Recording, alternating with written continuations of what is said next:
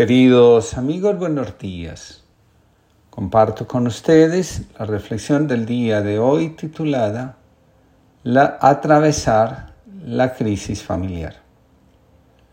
Las crisis familiares, cuando son profundamente dolorosas, corren el riesgo de instalarse en el corazón y hacer que vivamos con la incertidumbre sobre el amor y sobre el valor de las relaciones entre hermanos.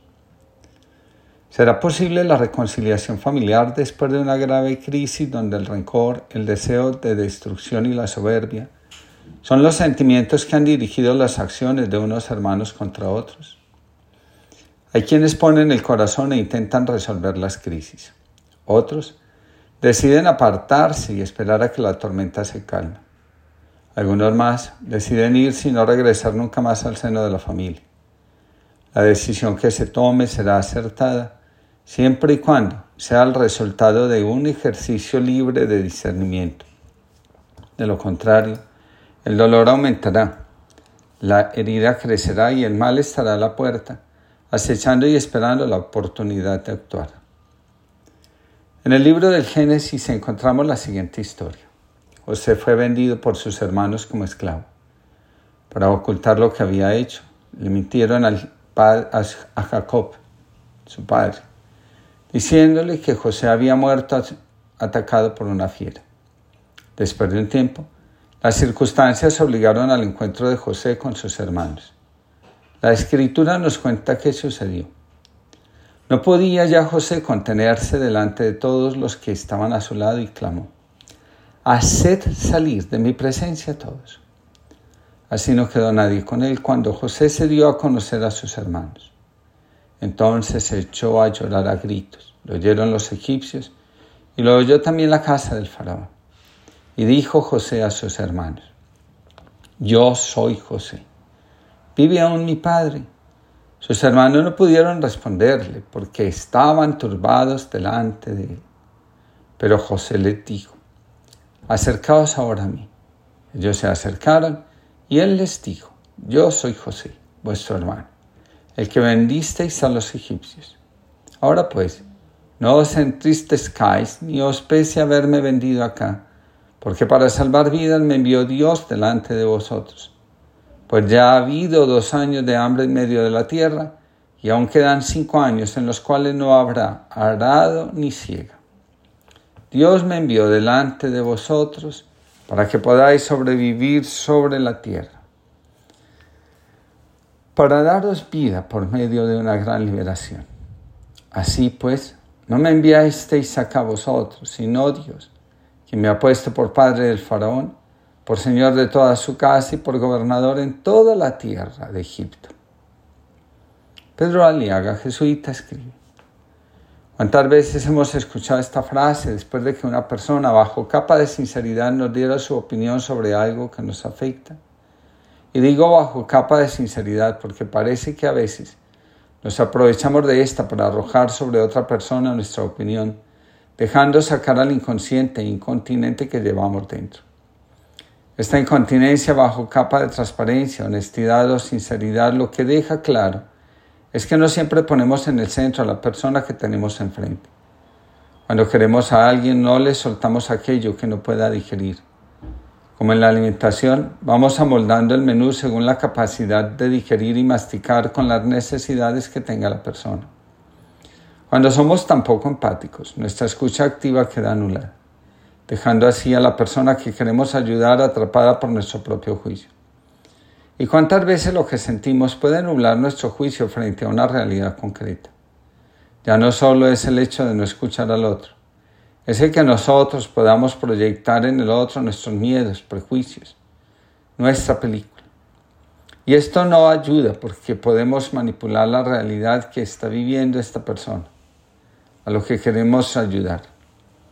Y eso es tierra sagrada, ante lo cual mucho sentido común, menos hablar y más escuchar, más ser y estar que dar soluciones. Solo acompañar, porque no nos pertenece lo que está viviendo esa persona porque cuando echamos la vista atrás y recordamos momentos de crisis, lo que realmente valoramos no son las palabras, sino la presencia del hermano, del amigo fiel, que nos ha sostenido para empezar a descubrir lo que había dentro de nosotros. Cerca de Tokio, vivía un gran samurái anciano que se dedicaba a enseñar a los jóvenes. A pesar de su edad, corría la leyenda de que todavía era capaz de derrotar a cualquier adversario. Cierta tarde, un guerrero, conocido por su total falta de escrúpulos, apareció por allá. Era famoso por utilizar la técnica de la provocación. Esperaba que su adversario hiciera el primer movimiento y dotado de una inteligencia privilegiada para reparar en los errores cometidos, contraatacaba con velocidad fulminante. El joven e impaciente guerrero jamás había perdido una lucha. Conociendo la reputación del samurái, fue en su, busca, en su búsqueda para derrotarlo y aumentar su fama. Todos los estudiantes del samurái se manifestaron en contra de la idea, pero el viejo aceptó el desafío. Juntos se dirigieron a la plaza de la ciudad donde el joven comenzó a insultar al anciano maestro. Arrojó algunas piedras en su dirección, le escupió en la cara, le gritó todos los insultos conocidos ofendiendo incluso a sus antepasados.